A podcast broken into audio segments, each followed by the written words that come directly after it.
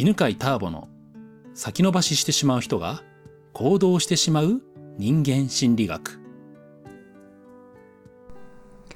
今日のテーマは自分の顔は顔立ちを見るが他人の顔は表情を見るというお話をしましょう。どうでしょう？あなたは自分のね顔を鏡で見て嫌な気持ちになる時ないでしょうか？ねありますよね。うん僕もね自分の顔ねねまじまじと、えー、見るとですねわあなんか唇がなんかちょっと熱いなとかね左右で形違うなとかねそれからうんなんか目の瞳が小さいなとか、うん、なんか鼻から鼻の認中の長さが長いなとかねそれからまあ年取ったなとかね、うん、あるんですよね。で多分ねまあ今聞いてるあなたも自分の顔を見た時にねなんかちょっと残念な気持ちになることがあると思うんですね。でそんなあなたに朗報です。他人はあなたの顔をそこまでよく見ていなくて、表情を見てるですね。だから、美男美女と同じくらい、笑顔が素敵な人が好印象を与えるっていうことなんですね。美男美女に生まれたかったと。ね、えー、悔しかった皆さん、残念だった、ね、そんな思いを持っていた方はね、本当多いと思うんですけど、安心してください。笑顔が大事なんですね。ただですね、顔立ちの美しさは好印象に影響を与えるというのは、まあ、これは研究でも分かっています。顔立ちの美しい人とそうでない人をですね、えー、まあ、点数化しまして、それでね、えー、どっちの人が、えー、印象がね、いいですか？好印象ですか？って聞くと、やっぱり顔立ちの美しい、点数が高い人の方が好印象として、え、点がつきます。まあ、これはしょうがないですね。しかし、この顔立ちと同じくらい、笑顔でも印象が決まるんですね。で、これがね、実験でも報告されています。これはですね、脳を測定しても、えー、結果が出ています。好印象を感じているときは、眼下前頭皮質という脳の部分が反応しているんですね。で、この部位は美男美女を見ると反応します。で、この同じ部分が笑顔でも同じように反応するということが分かってるんですね。だからね、笑顔で言いましょうというのが結論ではありません。えー、笑顔で言おうと思う時の笑顔は作り笑顔になるからですね。作り笑い、作り笑顔ですね。作り笑顔で再現できない笑顔があります。筋肉というのはですね、まあいっぱいあるんですけど、特に表情筋というのは30種類以上あると言われています。この全部を意識的に動かすことができないんですね。これが作り笑いの違和感の正体です。なんかこの人の笑顔気持ち悪いなと。ね、一生懸命笑顔作ってんだけど、なんか気持ち悪いって時ありますね。これは、えあなたがですね、え本能的に作り笑いを判別しているわけですね。人は心が満たされると本心からの笑顔になります。えー、満たされるというのはですね、えー、喜びで満たされるということなんですけど、その中でも安心感、つながり感、自己肯定感は本質的な喜びです。いつも言ってますけどね、この、えー、3つの喜びというのは、生存がより確実になった時の喜びなんですね。なので、心から嬉しそうな表情になります。逆に、不安感、孤独感、自己否定感がある人は本心からの笑顔ができません。えー、意識的にね、ここをね、こうギュッとね、えー、なんか口を広げようとか、うん、なんかほっぺた上げようとか、風になるので、笑顔が引きずった不自然なものになるんですね。残念ながら、裏表があるように感じさせるので、逆に警戒されてしまうわけですね。今話していてね、思い出したんですけど、この間ですね、あの、新しくオープンしたラーメン屋さんに行ったんですね。で、えー、まあ、そこね、こう、有名店の、ま、チェーン店、支店としてね、オープンして、まあ、楽しみに行ったんですけど、まあ、そこのですね、店主さんがね、まあ、オープンで頑張ってはいるんですけど、めちゃめちゃなんかね、こう、な空気が張り詰めてるんですよ。で、アルバイトのね、女性2人がいるんですけど、その女性にね、えー、何々して、これ何、これをして、あれしてってね、あの、指示をするんですけど、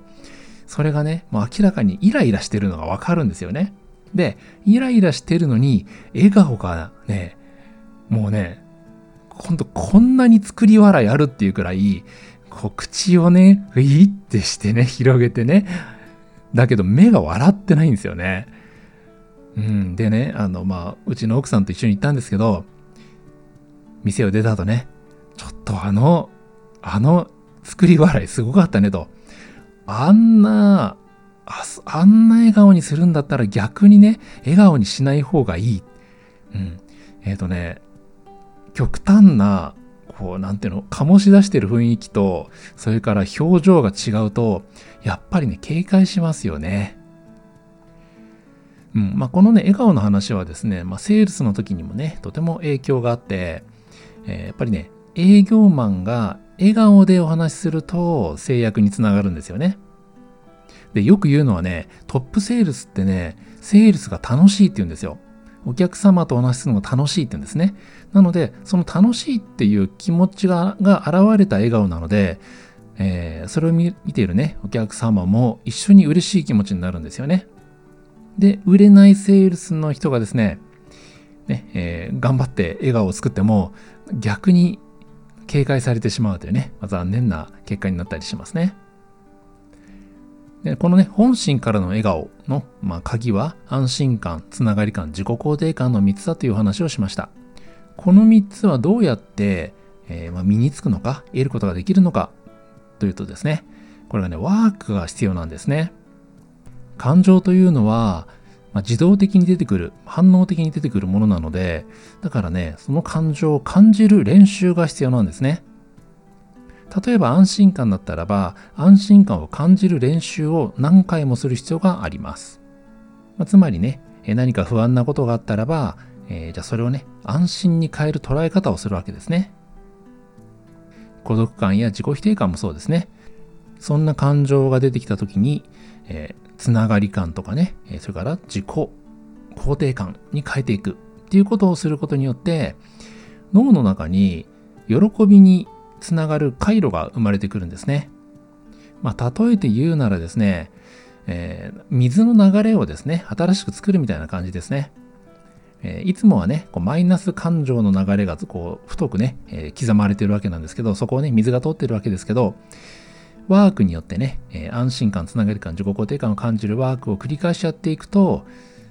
細いながらもですね、えー、道筋ができてね、そこにね、水が最初はちょろちょろ流れるんですよ。で、それをね、繰り返していくと、だんだん太い流れになっていくっていう、そんなね、えー、イメージですね。まあ、具体的には、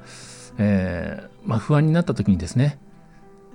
私が安心を感じる場所はどこだろう？どんな場面で安心を感じるだろう？で、その時の、え、場面とね、え、安心の感覚を思い出すんですね。まあ、例えば、え、布団に入っている時にほっとする、安心するっていう方は、布団に入っている時の、え体の感覚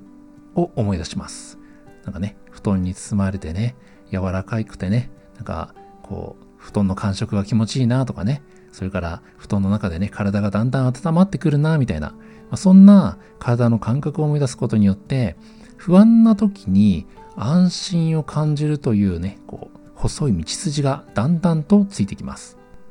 センターピースの受講生がね、最近魅力的だと言われるようになったとか、人に好かれやすくなったというふうにね、えー、というのはですね、まあ、このワークによって安心感、つながり感、自己肯定感を感じるね、えー、繰り返しワークを行うことによって、えー、普段からもね、感じやすくなるんですね。で、そうすると、本心からの笑顔というのが出てくるようになります。本心からの笑顔によってね、好印象を与えて、それはね、相手に安心感も与えるし、ね、えつながり感も与えたりね、まあ、そういった、えー、好印象の効果があるわけなんですね。裏表がない感じがするしね、信頼できる感じを相手に与えるような人になっていきます。はい。ということで、今日のテーマは、自分の顔は顔立ちを見るが、他人の顔は表情を見るというお話をしました。さて、今日はどんな気づきや学びがありましたか？このチャンネルでは毎週このような人間心理学のお話を更新しています。学びになったなと思った方は、ぜひもう一つ聞いていてくださいね。では、また次の音声でお会いしましょう。この番組は、犬飼ターボ、ナビゲーター、竹岡由伸でお送りしました。